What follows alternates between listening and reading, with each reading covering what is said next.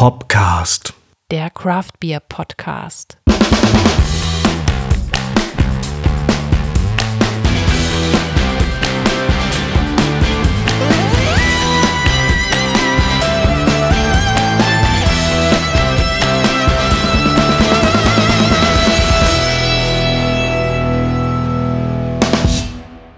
Hallo und herzlich willkommen zur sechsten Folge von Hopcast, dem Craft Beer Podcast aus Hamburg. Wir sind Regine Und Stefan?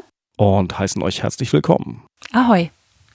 Sechste Folge. Wir freuen uns sehr, dass immer mehr dabei sind und dass es immer mehr Interaktion, Feedback und Kommentare gibt auf unserer Website www.hopcast.de, auf Facebook und auf Instagram. Das ist eine schöne Sache. Es wächst und gedeiht und wir haben noch viele Ideen im Köcher. Wir werden darüber später noch mal ein bisschen mehr berichten, unter anderem über einen Live-Podcast, den wir planen. Wird eine coole Sache. Dazu später mehr, aber erstmal zu unserem Thema für diesen Podcast. Dafür haben wir mal die heimischen Gefilde verlassen und äh, uns ins Ausland tatsächlich begeben. Und äh, wenn ich sage, vor mir steht ein Steckenpferd und ein Affenkönig, dann gibt es vielleicht einige, die schon wissen, äh, worum es sich handeln könnte. Ich war kürzlich im Bierland und äh, da hat mir die Esther, die Betreiberin, äh, die Biere von Brew Age besonders ans Herz gelegt und mir fiel dann ein, dass wir die Jungs auch schon kennengelernt hatten, als wir im letzten Sommer bei den Craft Beer Tagen äh, in den Schanzenhöfen waren. Und so haben wir einen Aufenthalt in Wien benutzt, um einfach mal die äh, Brauerei Brew Age zu besichtigen. Mein Name ist Johannes Kugler, ich äh, bin einer der vier Mitbegründer von Brew Age, bin bei uns für den Brauereipart zuständig. Mein Hintergrund ist, äh, ich habe Brauwesen und Getränketechnologie an der TU München in Weinstefan studiert.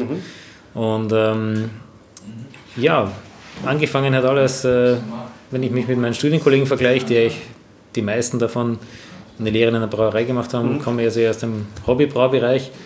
Ähm, das war um 2006 herum, habe ich das erste Mal ein Bier gebraut.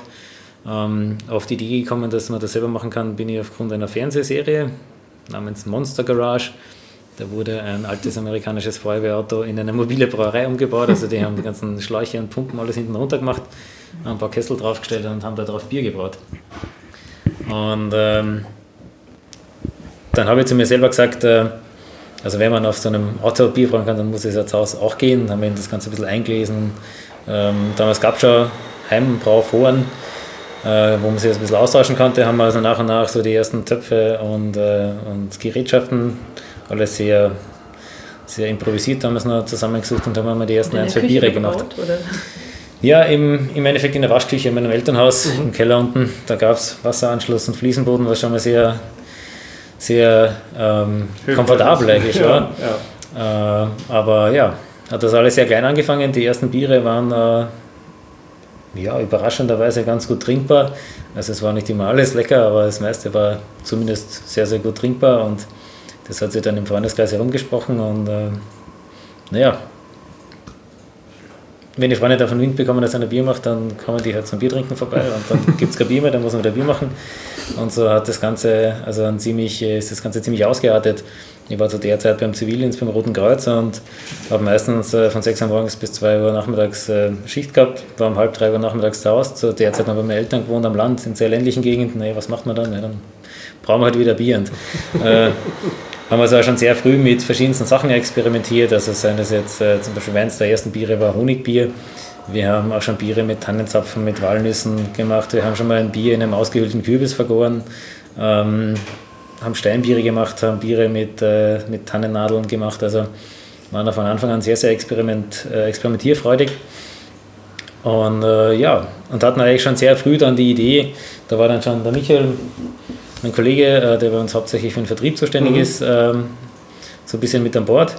Und also damals noch nicht als Blue Age. Blue Age, das Projekt äh, wurde dann erst später spruchreif. Wir hatten damals schon die Idee, was Kleines Gewerbliches zu machen. Also wir, das waren eben der Michael, sein Bruder Thomas, ähm, der eben gerade in Hamburg ist. Ähm, und hatten dann schon die Idee, dass so am Wochenende nebenbei brauchen wir halt ein paar hundert Liter Bier und verkaufen das im Freunden- und, Freunden und Bekanntenkreisen. Und die Idee war, eigentlich- oder der Grund dafür war eigentlich der, weil wir immer öfters Anfragen bekommen haben von Hochzeiten, von Geburtstagspartys, hey, verkaufen wir doch ein Fass Bier.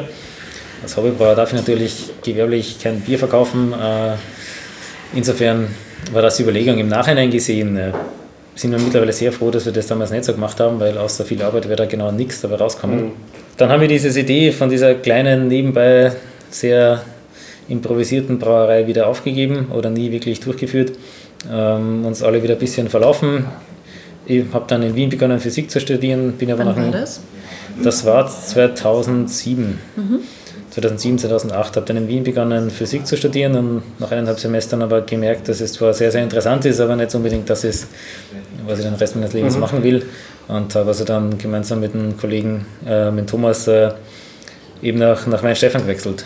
Das war so eine ziemlich spontane oder relativ im Nachhinein gesehen recht spontane Aktion. So, naja, Physik, das, das wird jetzt nicht. Äh, ja, Hobbybrauen tue ich jetzt schon seit einer Zeit lang. diese Biergeschichte. Macht Spaß, ein bisschen informiert, ja, das gibt es, das kann man da studieren und äh, sind da so quasi von heute auf morgen dann hingegangen. Ähm, ja, ähm, mein Kollege ist dann nach einem Jahr wieder zurückgegangen. Der hat gemerkt, dass es für ihn nicht so das Wahre ist, mhm. weil es doch relativ äh, ingenieurwissenschaftlich ist. Mhm. Ähm, insofern tat mir da die Mathe-Auffrischung von dem knapp einem Jahr Physik sehr, sehr gut und konnte mir einige Vorlesungen anrechnen lassen. Ähm, aber ja, dann waren wir in Weinstefan Physik, äh, studieren und so um 2010, 2011, glaube ich, haben wir dann das erste Mal diese Idee wieder aufgegriffen. Damals mit ein bisschen mehr ja, Hintergrundwissen schon äh, und haben ab 2011, glaube ich, war es, ähm, uns dann wieder relativ konkret mit der Idee einer Brauerei zusammengesetzt. Äh, da ist dann auch der Raphael äh, an Bord gekommen, der bei uns in erster Linie für Finanzen und Buchhaltung zuständig ist. Ähm, und wir haben uns halt verschiedene Konzepte überlegt, äh, von eigener Brauerei aufbauen mhm. bis hin zu ja, Gypsy Brewing, Lohnbrauen, das es ja jetzt dann letzten Endes auch geworden ist. Haben wir so verschiedenste Varianten durchgespielt und immer so am Wochenende, also ich war zu der Zeit alle zwei Wochenende ungefähr in Wien, ähm, die restliche Zeit halt in Freising und äh, über einen Blog und eben persönliche Treffen haben wir dann so nach und nach die Idee konkretisiert und äh, Anfang 2014 dann auch wirklich gestartet. Mhm. Seitdem gibt es Brew Age. Seitdem gibt es Brewage. Also unser jetziges Setup ist das. Wir brauen unsere Biere beim Brauhaus Gussweg in Salzburg, mhm.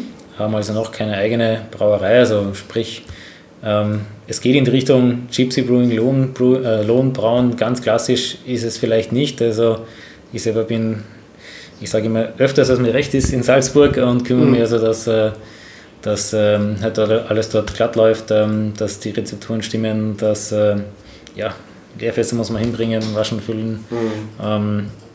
Ähm, ich sage mal, die, also die, die ein, zwei Hauptsorten, die also sehr, sehr oft gebraut werden, da sind wir also jetzt nicht mehr wirklich bei jedem einzelnen Sud dabei. Genau, das wollte ich gerade fragen. Wie Hat, funktioniert das so? Also ihr habt eure Rezepte und äh, die gebt ihr dann halt der Brauerei und die brauen das dann im Prinzip so nach euren Rezepten. Genau, wobei wir eben regelmäßig dort sind. Mhm. Äh, also das, wie es jetzt gerade geschildert wurde, ist der Fall mit, äh, den, mit den Hauptsorten. Mhm. Ähm, die da wären? Die da wären, das ist der Affenkönig und das ist der Hopfenauflauf. Äh, mittlerweile entwickelt sich das Alpha-Tier sehr, sehr stark in mhm. diese Richtung. Ähm, aber auch das. Name, äh, wie ist der Name gebührt? das ist dein Alpha-Tier. aber auch das Steckenpferd, also ein Hobbylager, ein bisschen leicht eingebautes Lager, ähm, gewinnt gerade auch gut an, an Volumen. Ähm, ja, weil ist auch dem Grund geschuldet, äh, das äh, Sudwerk im Gusswerk ist äh, vollautomatisch und läuft mittlerweile okay. 24 Stunden, macht drei Sudi am Tag. Da ist es also auch nicht sonderlich romantisch oder da, davon profitiert das Bier jetzt nicht unbedingt, wenn ich um 2 Uhr morgens neben der Panne stehe und schaue, wie automatisch eingemeischt wird. Genau, ja, ja. Aber alles, was so ein bisschen abseits der Norm ist, also wir haben zum Beispiel einen Honigbock, den wir saisonal machen, wo also mehrere hundert Kilo in den Tank zu schöpfen sind oder ja, hin und wieder machen wir irgendwelche verrückteren Geschichten, die speziell behandelt werden, sprich eigens Hopfen geschopft werden, wo äh, wir hatten mal ein, ein Witbier, mit, äh, das mit Limettenblättern gestopft mhm. wurde. Ähm, oder, oder holzfassgelagerte Geschichten, also Starkbiere in Whiskyfässern, das sind also alles Sachen, wo wir also selber fort sind und äh, Hand anlegen. Aber so, ich sag mal, die, die klassisch eingespielten Abläufe, das würde also tatsächlich nicht viel Sinn machen, wie eben vorher geschildert. Die haben ja im Gusswerk selber eine unfassbare Menge an Bieren. Also wir haben so ein bisschen recherchiert und mhm. da waren ja, was waren das, 30 verschiedene Sorten oder so? Ich meine, ihr habt sie ja hier teilweise stehen. Wir haben einen kleinen, kleinen, ich sag mal, die, die wichtigsten Vertreter vom ja. Gusswerk haben wir jetzt auch hier bei uns im Shop. Ähm, ich glaube, aktuell sind es so um die 24 bis 26, die das ganze Jahr über verfügbar sind. Mhm. Und dazu kommen sicher fünf, sechs äh, saisonale mhm. Geschichten. Also das ist schon eine gewisse Vielfalt. Das ist auch so ein bisschen ähm, der Unique Selling Point von Gusswerk. Mhm. Einerseits äh, sind alle Gusswerk-Biere Bio-Biere, ein paar auch Demeter-Biere und natürlich in erster Linie die, die Vielfalt. Gusswerk war auch einer der ersten in Österreich, der reine Pater, der was anderes als äh, helles äh, Bockbier und Weißbier gebraut hat. Mhm.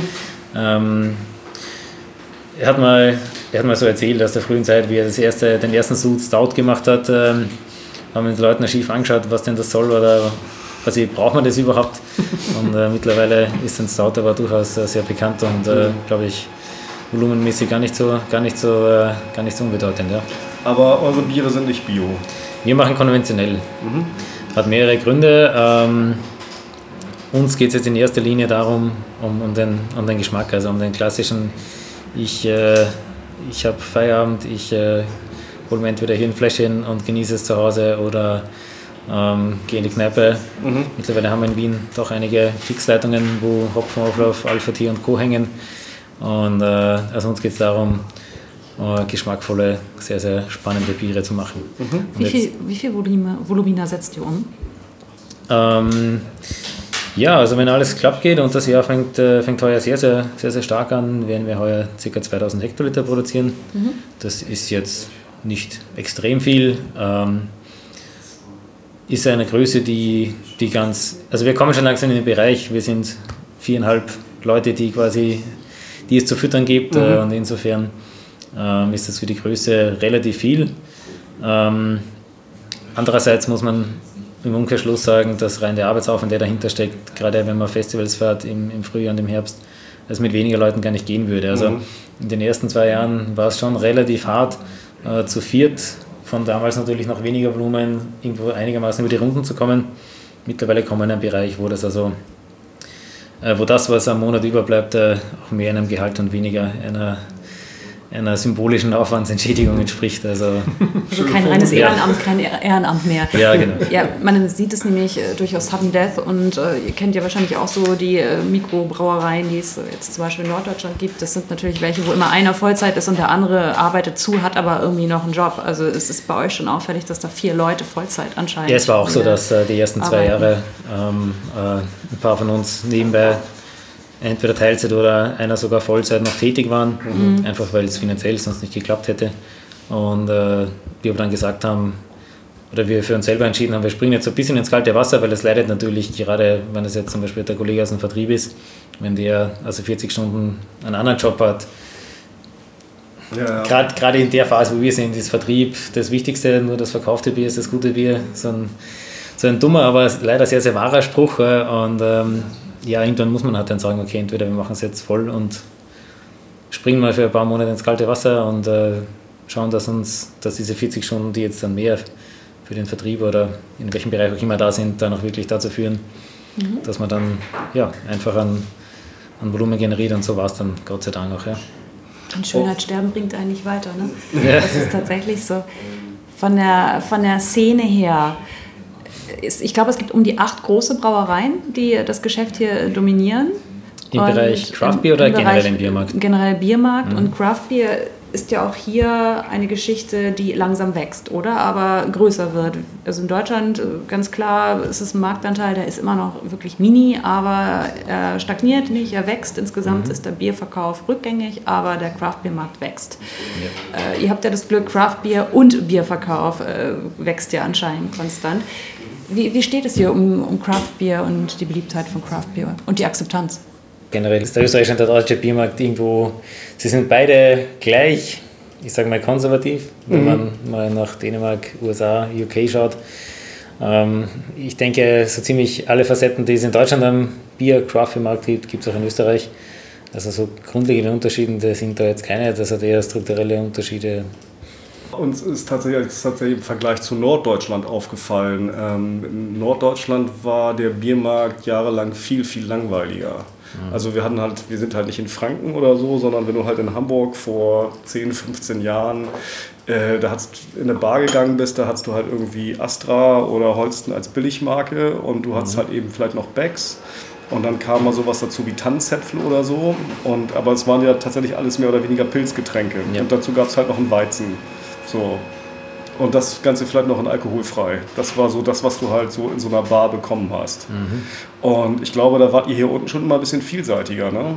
Also, oder ihr habt auf jeden Fall andere Sorten auch gehabt. Ne? Das ist ja, was halt uns aufgefallen ist, ist halt eher Lager und Märzen und sowas. Genau, also das, was das Pils in Deutschland ist, ist bei uns das Märzenbier. Mhm. Ähm, nicht zu verwechseln mit dem Oktoberfest Märzen, wie man es vielleicht in, in Bayern kennt, mhm. sondern das österreichische Märzen ist tatsächlich äh, einigermaßen knapp stilistisch am, am Münchner Hellen, am bayerischen mhm. Hellen dran.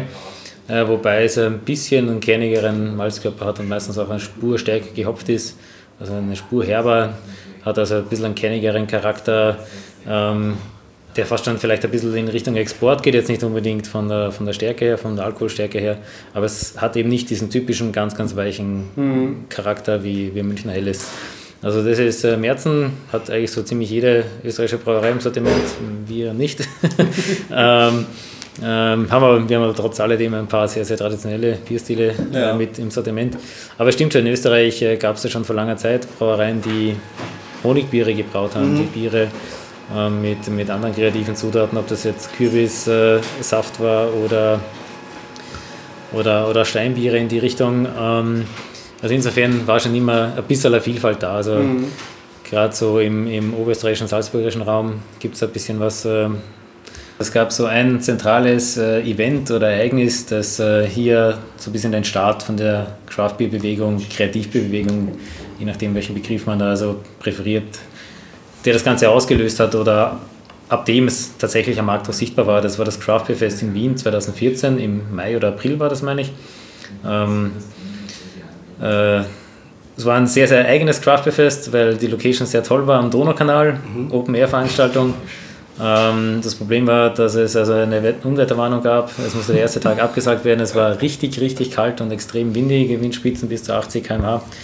Ähm, also die, die, die Bedingungen für das Fest waren also denkbar schlecht. Für Hamburg wäre das ideal gewesen, aber. die, die, durften tatsächlich die Pagoden nicht aufbauen vom, okay, vom Magistrat aus, weil, ja. wegen, wegen dem zu mhm. starken Wind.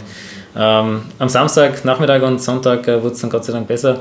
Äh, und äh, es, das Schöne an der Location ist halt, es, es ist nicht in einem abgeschlossenen Bereich, ich muss keinen Eintritt zahlen, sondern egal ob ich das Event bewerbe oder nicht, ich habe da dann einen schönen Tag richtig viel Laufpublikum. Mhm. Das heißt, es äh, sind also viele Leute damit konfrontiert worden, die vielleicht davon noch nie was gehört haben. Und ab dem ging es eigentlich los.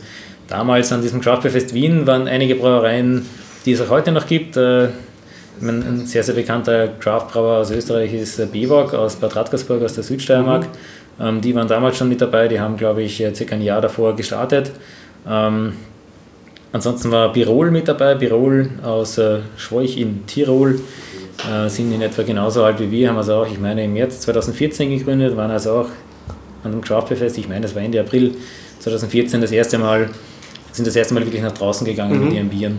Ähm, damals mit an Bord war auch die Brauerei Lontium aus Kärnten, die also auch nach wie vor zu den, sage ich mal, so Top 5 in Österreich in dem, im kleinen äh, mhm. Craft-Bier, Kreativbier-Bereich ist. Ähm, Brauchers Gusswerk war natürlich mit an Bord. Ähm, der Günther Törmes mit der Bierzauberei, der ja auch in Deutschland eine gewisse Bekanntheit genießt, war mit dabei. Ähm, ja, und ein paar kleinere österreichische und natürlich auch ein, zwei Getränkehändler, ähm, wie zum Beispiel äh, Firma Amazon, die ja mittlerweile mhm. einen sehr, sehr prominenten Shop in, in Wien, Bierlovers betreiben, der wohl unter, zu den Top-Shops in Europa gehört. Die haben, glaube ich, mittlerweile 1400 verschiedene Biere im Sortiment. Die arbeiten ja mit der Brauunion eng zusammen, meines Wissens, oder? Das ist äh, eine Schlagzeile, die erst vor wenigen Wochen äh, rumging, äh, dass also die Braunion, sprich Heinigen, ähm, einen großen Teil an Amazon übernehmen will. Ich meine, der Deal ist von, vom Kartellamt noch nicht ganz durch, aber wird wohl durchgehen. Ähm, das ist also auch gerade ein, ein heißes Thema, wo, wo man mal schauen wird, in welche Richtung das geht. Also wir mhm. arbeiten ja auch mit der Firma Amazon zusammen. Ähm, bisher hat sich da für uns keinerlei Veränderung aufgetan. wird man sehen, wie sich das also in Zukunft entwickelt. Mhm. Ja. Zurück zum Craft Beer. Zurück zum Craft Beer, das war 2014 und mhm. seitdem ging es also los. Ähm, wurde in der Gastronomie immer mehr ein Thema. Ähm, nach und nach kamen die ersten Biere auch in den Einzelhandel. Ähm, wir selber haben aktuell zwei Biere standardmäßig äh, im Einzelhandel in Österreich äh, beim Spar und Interspar. Und äh, das Ganze nimmt irgendwo Fahrt auf. Also es, man muss dazu sagen, Österreich ist ein sehr konservativer Biermarkt. Also es explodiert nicht. Wir haben ja nicht, äh, ich weiß nicht, wie große, wie große Wachstumsraten und es gibt jetzt auch keine offiziellen Statistiken, aber ich würde mal schätzen, dass der Craft Beer Markt in Österreich, also bezeichnen wir es mal eher über Bierstile, also klassisch IPA, Pale Ale, Stout und Co., also alles, was jetzt nicht traditioneller österreichischer Bierstil ist, äh, dass das sich irgendwo im Bereich von 1, vielleicht 1,5 Prozent abspielt. Wenn man das mit den USA vergleicht, wo es, glaube ich, mittlerweile an die 25 Prozent Marktanteil sind, sieht man zwar einerseits, dass es relativ wenig ist und man meinen könnte, es sei unbedeutend. Unbedeutend würde ich jetzt nicht sagen. Auf der einen Seite ist es natürlich klein, äh, auf der anderen Seite ist natürlich auch noch unheimlich viel Potenzial da. Wenngleich ich sagen muss, ich glaube nie, dass wir in Österreich äh, jemals die 7 oder 10 Prozent Marke Marktanteil knacken werden. Das ist in Deutschland äh, ja ähnlich. In Deutschland sind es glaube ich 1,4 oder was, ne? So, sowas, ja. Und also auch, glaube ich, wachsend, aber das, ich, also das wäre sehr überraschend, wenn es wirklich viel mehr wachsen würde. So. Ist aber auch ganz einfach erklärbar, zumindest meine ich, äh, oder denke ich, hat ein, oder ein großer Grund besteht darin, wir haben eingangs erwähnt, äh, es gibt ja doch, oder gab ja früher schon immer eine gewisse Biervielfalt. Mhm. Ich meine, klar, wenn man in den Supermarkt reingeht, in Norddeutschland gab es Pils, aber wenn man Gesamtdeutschland mal betrachtet, da gibt es Kölsch, da gibt es Weißbiere, da gibt es äh, Altbier, da gibt es eine Berliner Weiße, also da war schon immer eine gewisse Vielfalt da, und auch in Österreich natürlich. Äh, das heißt, wenn ich jetzt die Ausgangslage in den 70er Jahren mit den USA vergleiche, wo es also in ganz mhm. USA vielleicht gerade noch, äh, wenn es überhaupt 40 Brauereien waren, gab und die alle Bier gemacht haben, das also in der Blindverkostung nicht unterscheidbar war, dann ist also die Ausgangslage hier in Österreich ähm, durchaus eine sehr, sehr andere. Und das ist, glaube ich, auch der Grund, warum also dieser bisschen dieser revolutionäre, dieser Kontergedanke äh, oder diese Bewegung einfach nicht so, so groß da ist. Hm.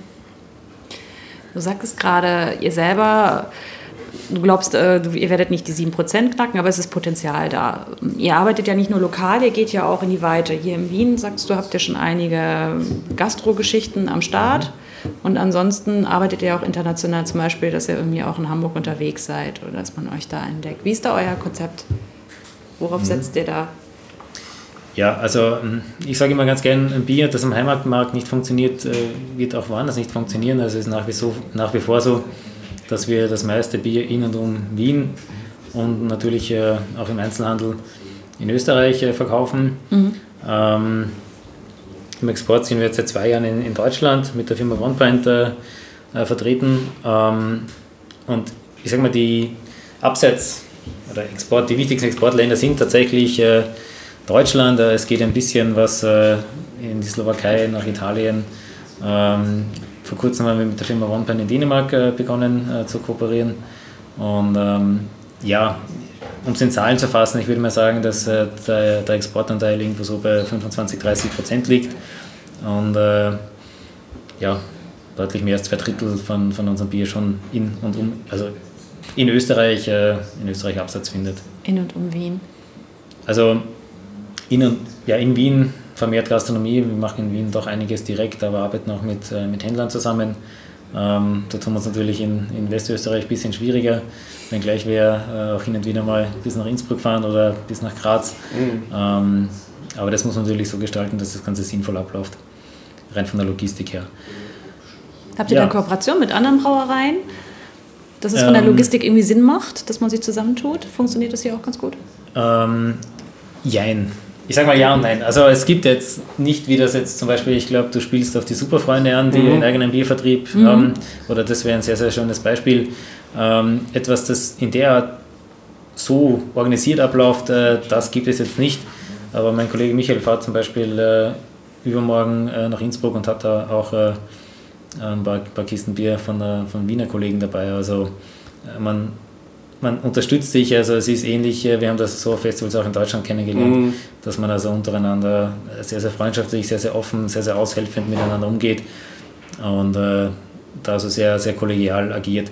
Ähm, jetzt ein Vertrieb, der in irgendeiner Art und Weise gemeinsam ähm, organisiert wäre, gibt es in der Form jetzt noch nicht oder zumindest derweil nicht. Wie ist das hier mit der Gastro, äh, ist die auch dominiert von so großen, sage ich mal, Playern auf dem Markt? Wie offen ist die?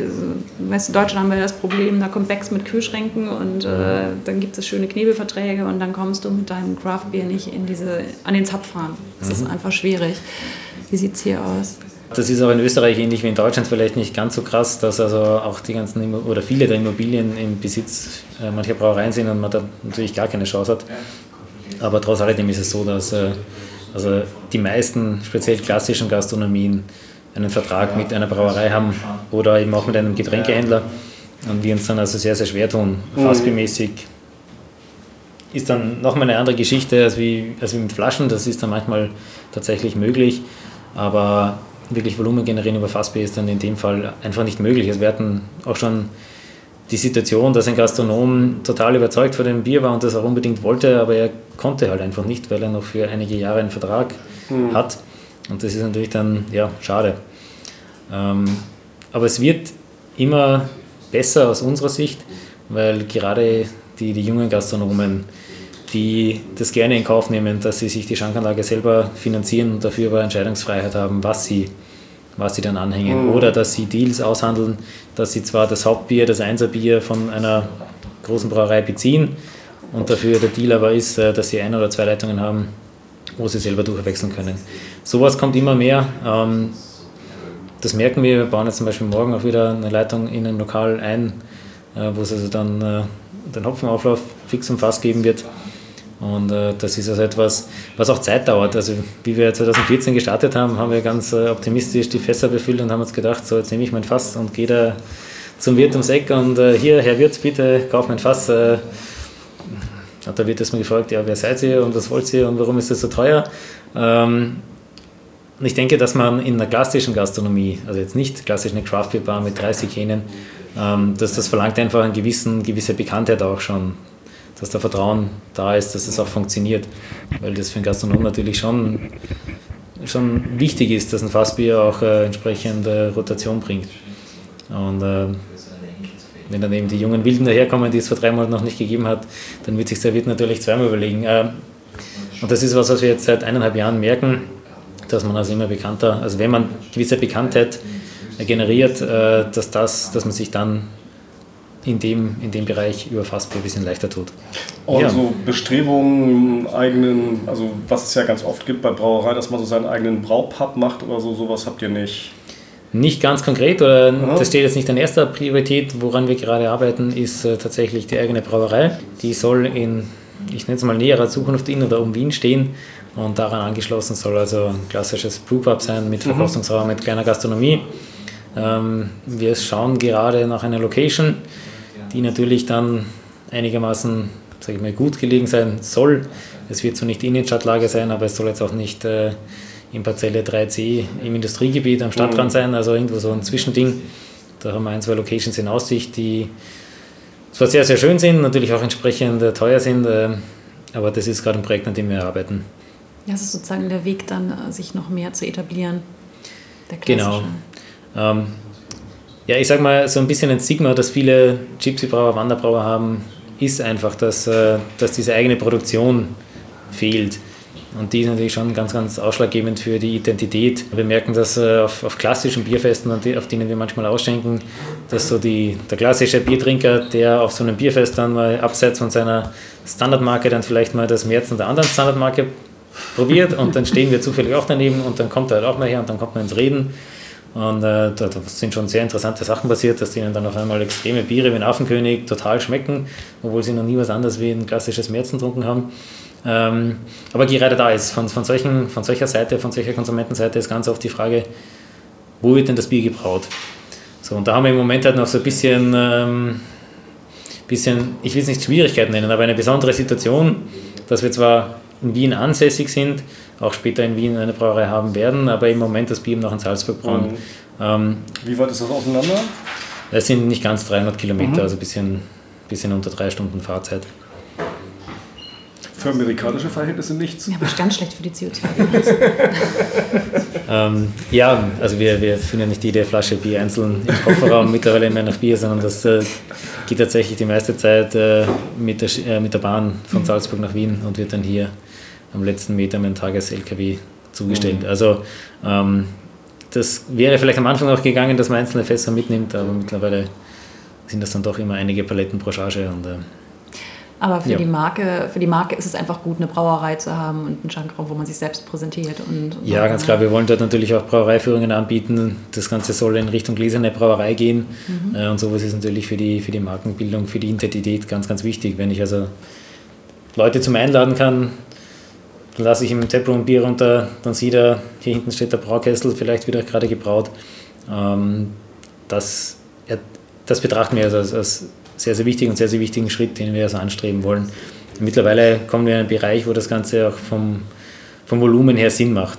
Das war einer der Gründe, warum wir jetzt noch nicht von Anfang an äh, eine eigene Brauerei auch nicht nur im kleinen Maßstab uns zugelegt haben, weil wenn ich bei Null anfange, habe ich keine Ahnung, wo ich in zwei Jahren vertriebsmäßig, volumenmäßig stehe.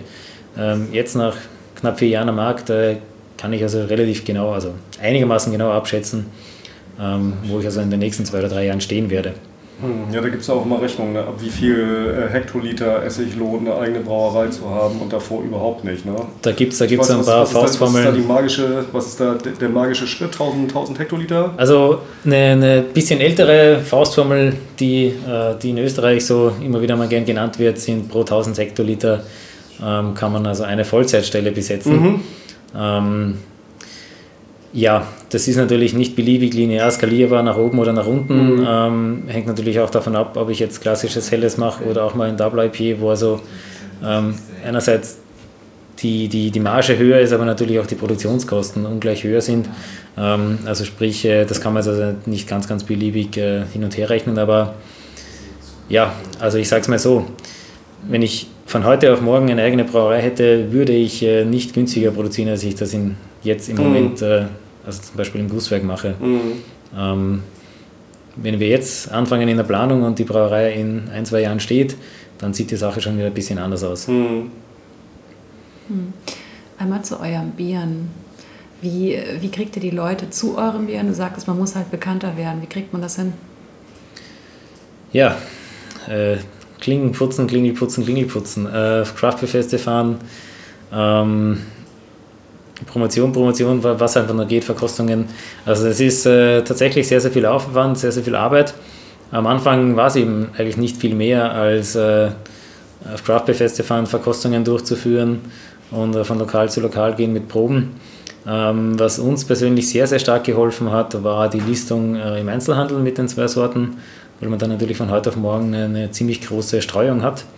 Das heißt, selbst wenn einer dein Bier jetzt erstmal im Supermarkt nicht kauft, wird er es aber zumindest schon mal gesehen haben. Und wer weiß, wenn er dann vielleicht mal in die Bar ums Eck geht und da gibt es vielleicht gerade das Monatsbier, den Hopfenauflauf vom Fass oder in der Flasche das Alpha-Tier, naja, dann ist er entweder vielleicht schon mal, dann hat er schon mal gehört, sprich die Wahrscheinlichkeit, dass er es probiert, ist dann schon mal höher. Und äh, ja, wenn es ihm dann idealerweise noch schmeckt, nimmt das vielleicht das nächste Mal nach dem Supermarkt mit oder vielleicht erzählt es seinen Freunden. Ähm, ich meine, klar, ganz, ganz viel geht über allen Startups über Social Media. Das ist also ein sehr, sehr wichtiger Kanal, wo man also sehr, sehr direkt mit dem Endkonsumenten in Kontakt treten kann, wo man auch äh, doch eine gewisse, gewisse Reichweite erzielen kann, aber je nachdem, wie man das gestaltet, äh, schöne Interaktion mhm. aufbauen kann.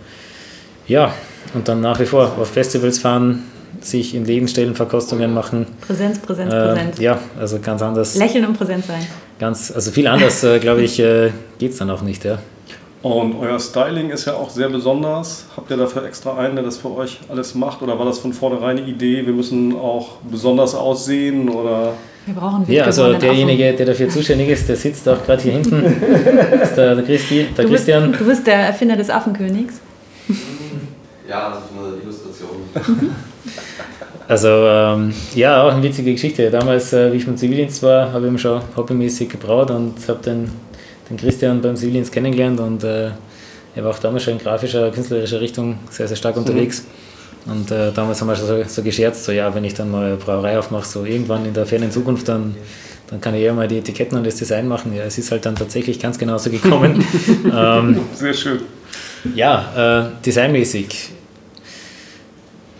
wir haben uns am Anfang überlegt, äh, klar, man muss erstmal einen Namen finden, der irgendwie das äh, aussagt, wofür man steht, wo man eine gewisse Geschichte drumherum aufbauen kann, wo man einfach äh, wie so eine kleine Welt äh, hat. Weil äh, Bier trinken ist was sehr, sehr Emotionales. Ganz egal, ob das jetzt äh, die klassische Dorfbrauerei ist oder eben auch Craftbier. Und insofern muss es da eine Möglichkeit geben, sich damit zu identifizieren. Ähm, es bringt jetzt nichts, wenn man die schönsten Etiketten der Welt hat äh, und drin ist ein Bier, das einen nicht dazu veranlasst, das Bier nochmal zu trinken. Ähm, wir verfolgen da eher den Ansatz zu sagen, ähm, das Auge trinkt mit, aber ich sage mal, die Außen- und Innenwirkung sollte natürlich idealerweise gleich sein oder mindestens gleich sein. Und ähm, ja, ich denke, das äh, Design, das wir hier mittlerweile verfolgen, hat äh, irgendwo eine gewisse Alleinstellung. Und äh, wir denken auch, oder das bekommen wir auch öfters gesagt, dass das Logo oder generell die, die einzelnen Figuren eine sehr, sehr hohe Wiedererkennung haben. Und da sind wir wieder genau da, wo wir vor zwei Minuten geredet haben, wenn er es im Supermarkt sieht und dann vielleicht mal irgendwo vom Fass, dass, er, dass diese, diese Verbindung da bleibt. Mhm. Und äh, ja, wir haben auch, äh, also wir, wir versuchen für die, für die Biere Namen zu finden, die einerseits einen gewissen Witz haben, die tatsächlich aber schon auch was mit dem Bier zu tun haben. Also die Story hinterm Affenkönig ist zum Beispiel die, äh, wir testen nach wie vor sämtliche Rezepturen im relativ kleinen Maßstab. Und äh, als wir das mit Affenkönig gemacht haben, hat äh, der Michi äh, das Bier also zum ersten Mal probiert und hat gesagt, äh, das ist so fruchtig, es erinnert ihn an den King Louis vom Dschungelbuch, ja. der also mit seiner Fruchtkrone und mit den Früchten jongliert. Naja, der Name King Louis wurde es dann aus markenrechtlichen Gründen nicht, äh, aber der Affenkönig wurde es dann doch. Und wir haben tatsächlich, Affenkönig ist jetzt seit, seit, ich meine, es war es war Herbst 2014, wo wir den rausgebracht haben im Sortiment und damals war die Craft Beer Szene in Österreich vielleicht noch ein bisschen traditioneller, nicht so ganz, ganz äh, abgedreht, wie es, manches heutzutage ist. Und da hat man tatsächlich eine sehr, sehr große, sehr lange interne Diskussion, ob Affenkönig nicht ein viel so blöder, doofer Name für ein Bier ist. Äh, mittlerweile sind wir aber ganz froh, dass wir es dann doch gemacht haben, weil es eben auch etwas ist, was äh, sehr, sehr große, große Wiedererkennung hat. Und, äh, ja, das Bier ist auch ein bisschen kräftiger, muss man auch ein bisschen aufpassen, sonst macht man sich zum Affen. Einer der weiteren Gründe, warum, warum das Bier Affenkönig heißt. Und äh, das sind ja so Sachen, ähm, wenn ich jetzt äh, Brew Age Schmerzen draufschreibe, äh, hat das natürlich einen anderen Charme, als wie wenn ein Bier also einen Charakter hat. Ja, stimmt. Ja. Wie würdest du denn euren Braustil beschreiben? Gibt es da eine Möglichkeit? Habt ihr dann eine Philosophie? Da haben wir eine sehr, sehr klare Philosophie. Ähm, wir haben eine relativ breite, äh, sage ich mal, ein relativ breites Sortiment von den Stilen her, von klassisch bis doch sehr ausgefallen. Was wir aber immer versuchen darzustellen, ist eine gewisse Balance. Dass also die Biere trotz mancher Extremitäten, ob das jetzt äh, ein Double IP mit äh, 75 plus Bit-Einheiten ist oder ein New England IP, wo einfach äh, brachial viel Hopfen drin ist, oder auch ein Barleywein mit 10 plus Prozent, dass sie trotz alledem eine gewisse Balance haben. Ähm, ich vergleiche das immer, oder die, die Story, die ich da immer da ganz gerne dazu erzähle, ähm, die klassischen Raidberians, äh, die Biergeeks. Nicht falsch verstehen, ich äh, verstehe mich selber auch als äh, Biergeek und äh, habe noch so fast kein Bier äh, gesehen, das ich also nicht probieren würde und bin auch selber ein richtiger Hophead. Ähm, nur bringt mir das nichts, wenn ich also ein Bier auf diese Zielgruppe äh, ab definiere, weil in Österreich gibt es vielleicht fünf oder zehn solcher Biergeeks. Ähm, ich nenne das oft gern dieses Mikkeller-Prinzip. Also dafür ist der Markt in Österreich nicht da, dass ich jede Woche ein neues Bier rausbringe und dann meine gesamte Gefolgschaft sagt, ach, dieses Bier Double Dry Hop mit Amarillo und ein bisschen Citra. Äh, letzte Woche war es das mit Mosaik und äh, Simcoe. Jetzt muss ich das neu probieren und sich dann auch jedes, jeweils eine Flasche von diesem Bier kaufen. Das, dafür ist der österreichische und ich denke auch der deutsche Markt einfach zu klein. Das heißt, als Brauerei, am Ende des Tages lebe ich von einem gewissen Volumen und dieses Volumen werde ich also mit solchen extremen Bieren zumindest heutzutage im österreichischen oder deutschen Markt noch nicht generieren. Das heißt, das Ziel muss sein, dass ich ein Bier im Laden stehen habe oder am, am Fass habe, wo ich einen Schluck davon mache und mir denke, ja, das schmeckt mir und da möchte ich auch noch eine zweite halbe davon trinken.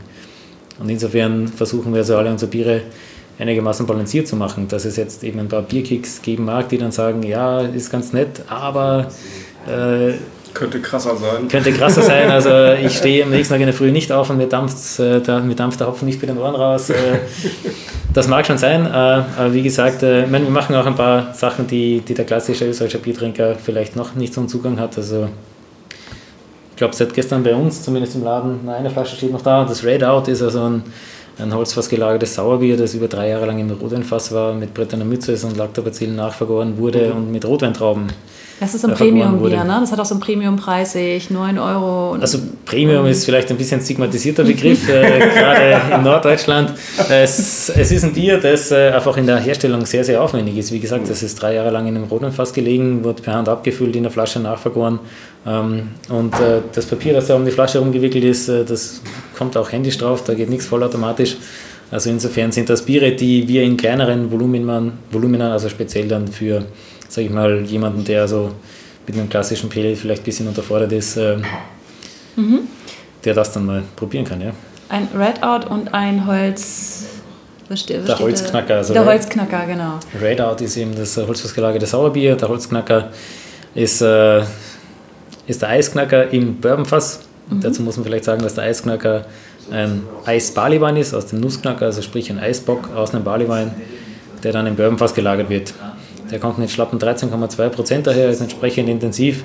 Und äh, das ist also auch etwas, äh, was dann vielleicht eher für die, für die besonderen Anlässe oder für die Leute, für die es nicht ausgefallen genug sein kann, äh, zutrifft. Ja, ja es äh, hat ja auch eine Menge Aufwand dann, sowas herzustellen. Wie viele habt ihr von denen zum Beispiel jetzt produziert? Vom Holzknacker waren es äh, jetzt knapp 2000 Flaschen, vom Redout waren es knapp 500 Flaschen. Also man sieht schon, das sind doch sehr, sehr kleine Auflagen. Mhm. Ähm, wir versuchen das Radar circa ein, zwei Mal pro Jahr zu bringen. Ähm, wobei man dazu sagen muss, das ist ein Bier, da muss ich einfach warten, bis es fertig ist. Also das Bier sagt mir, wann es fertig ist, wann also diese langsame Nachgärung mit Brettern und Mütze und, und Milchsäurebakterien fertig ist. Das kann ich auch nicht beschleunigen. Da muss ich auch warten, bis es durch ist, sonst habe ich unkontrollierte Flaschennachgärung. Das ist also was, äh, wo man sich tatsächlich so diese, dieses Klischee vom Winzer, der durch seinen Holzfasskeller geht und überall mal dran schnuppert und ein, Schlückchen rausnimmt, das trifft da tatsächlich echt zu. Also, das hat wiederum was Romantisches dann. Das hat was Romantisches, ja. Thema Romantik, erinnerst du dich an die Initialzündung, wo du gesagt hast, Bier ist mein Geschäft? Sprich, was war deine erste Liebe auf dem Biermarkt? Ähm, das ist vielleicht ein bisschen untypisch. Ich habe mit, äh, mit 16 angefangen, äh, hobbymäßig Bier herzustellen. Insofern, ähm, klar, wenn man bei uns am Dorf mal auf dem Fest gegangen ist, dann gab es halt da das klassische Märzen oder Pilz äh, der örtlichen Brauerei, ähm, das durchaus schon geschmeckt hat. Ähm, das war jetzt eben nicht das, wo ich sage, boah, das ist jetzt die, die Erfüllung und äh, da äh, kommt mir die Maracuja aus dem Glas entgegen. Ähm, tatsächlich, die, sage ich mal, bisschen spezielleren Biere habe ich dann erst übers Hobbybrauen ähm, kennengelernt. Also klar, am Anfang macht man mal ein, mein erstes Bier war, war, war tatsächlich etwas, was man als Märzen bezeichnen kann, war untergärig. Ich hatte damals schon die Möglichkeit, äh, kalt zu vergehren. Ähm, war so was ganz, ganz Traditionelles. Mhm. Danach eben Geschichten mit Honig und Co. Und äh, sobald man so ein bisschen in die Experimentierrichtung geht, schaut man natürlich, was gibt es am Markt. Und äh, eine für mich prägende Brauerei war die Brauerei Hofstetten aus Oberösterreich. Auch eine sehr, sehr kleine, aber sehr, sehr traditionelle ich meine, es ist sogar die älteste Brauerei Österreichs, die also schon seit langem mit, sei es jetzt Honigbiere, das vorher genannte Kürbisbier stammt aus der Brauerei Hofstetten, ähm, oder die machen auch einen Granitbock, wo sie die Würze in offenen Granitwannen vergehren und äh, die Würze auch mit heißen Steinen karamellisieren. Mhm. Also haben da schon von, von, von jeher gewisse, gewisse Kreativität, äh, die sonst am österreichischen Biermarkt eigentlich, äh, zumindest zur damaligen Zeit, fast nicht aufzufinden war. Das ist sozusagen äh, das Vorbild gewesen ein wenig. Und äh, von deinen eigenen, was, äh, von deinen eigenen Bieren einmal, was ist das, was du äh, jedem empfehlen würdest? Sprich dein eigenes Lieblingsbier? Das ist eine sehr, sehr unfaire Frage und deswegen antworte ich da immer mit derselben Aussage und sage, ich habe alle meine Kinder gern. äh, ist natürlich. Äh, das ist eine sehr politische Antwort. Ist natürlich äh, sehr, sehr situationsabhängig, aber ein Bier, das also eigentlich, sag ich mal, eigentlich immer geht, ist der Hopfenauflauf, das Pale Ale oder eben seitdem sie seit letztem Jahr im Sortiment haben, das Steckenpferd, das Hoppy-Lager. Mhm. Sind also beide sehr, sehr schöne, sehr, sag ich mal, Biere, die man auch mal am heißen Sommertag äh, mal gegen den Durst trinken kann, die eben noch nicht so extrem hopfig oder bitter oder stark sind, wo man sagt, okay, ja, da bin ich jetzt mit einem Glas eine halbe Stunde beschäftigt, sondern da, da kann ich also das Ding auch mal aus der halben trinken, ja. Mhm. Und solltest du irgendwann mal auf einer einsamen Insel landen, die berühmte einsame Inselfrage, und du darfst äh, nicht nur deine Biere mitnehmen, sondern explizit andere, welches müsste dann mit? Wenn ich mir nur eins aussuchen darf. Ja. Mhm. Das ist auch eine sehr, sehr fiese Frage. Das sagen sie alle, das ist ganz schön.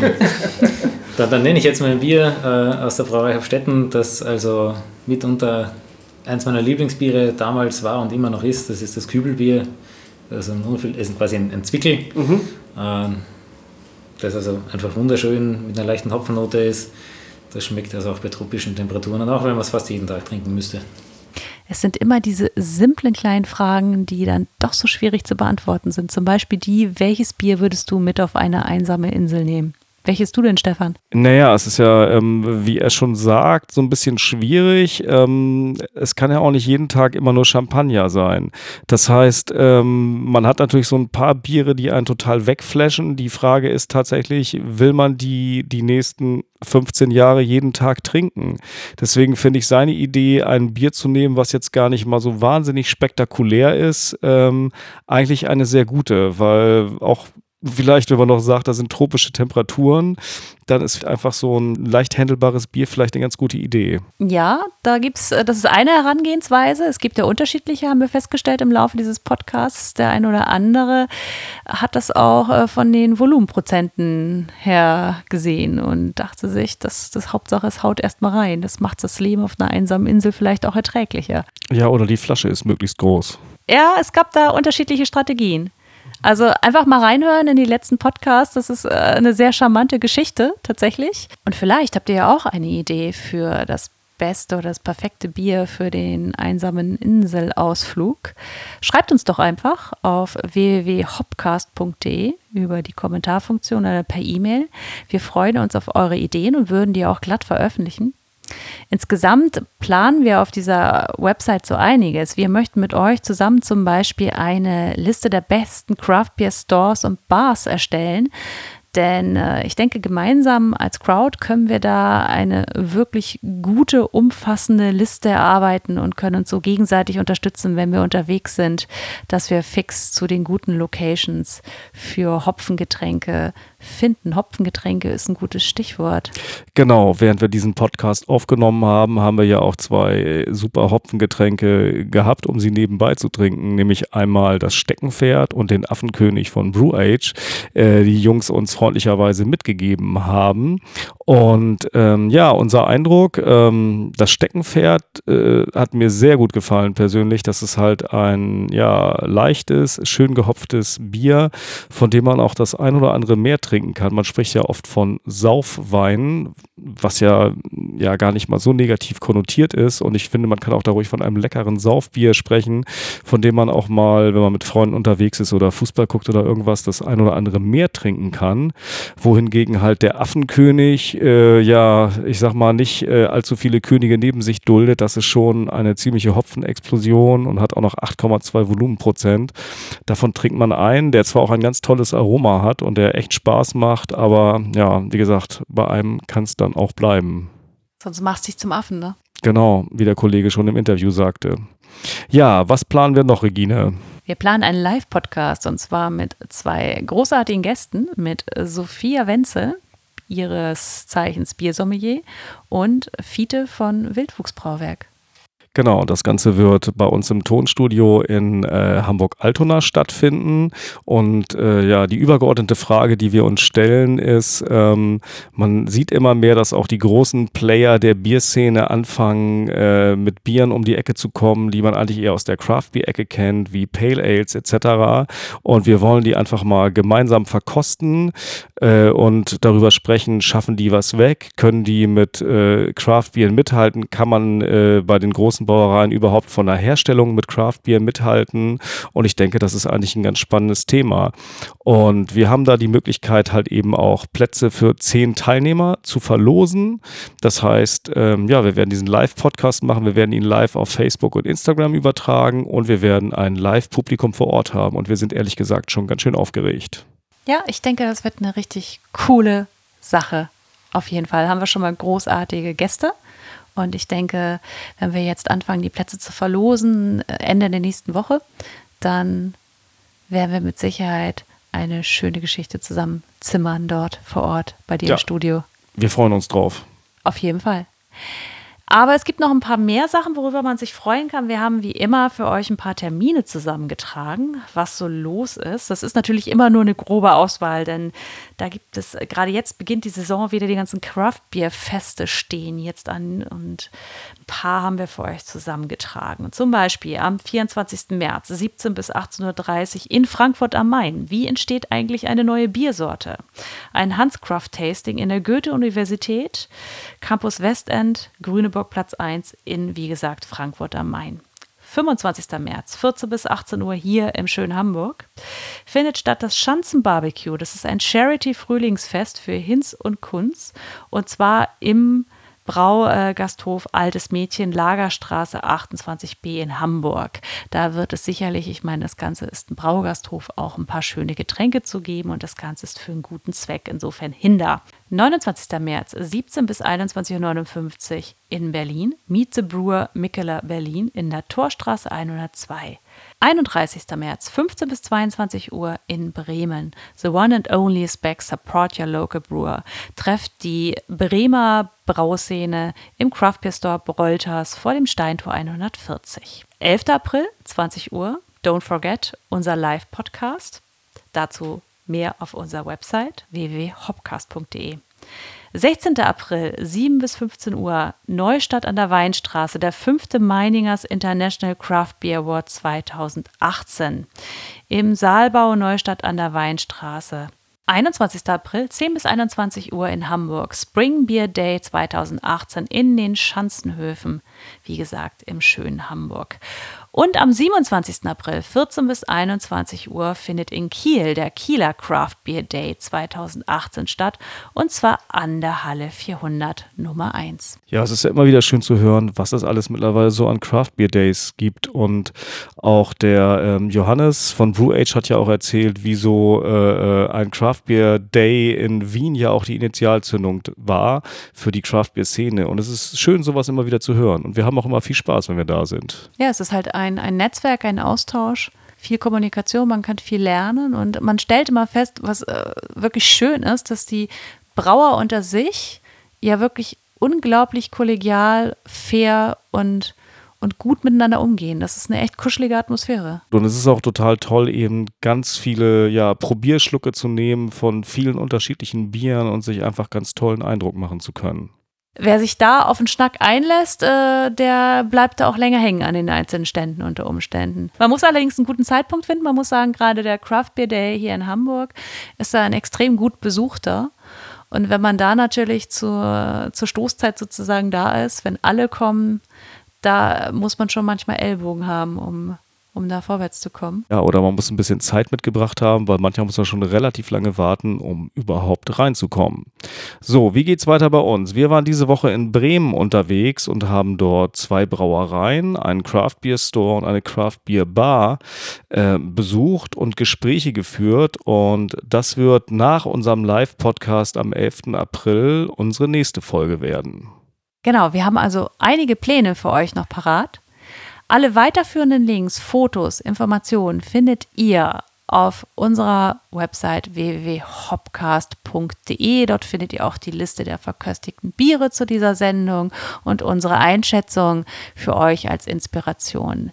Wir sind soweit für heute durch. Und sagen Tschüss Ahoi! und bis bald.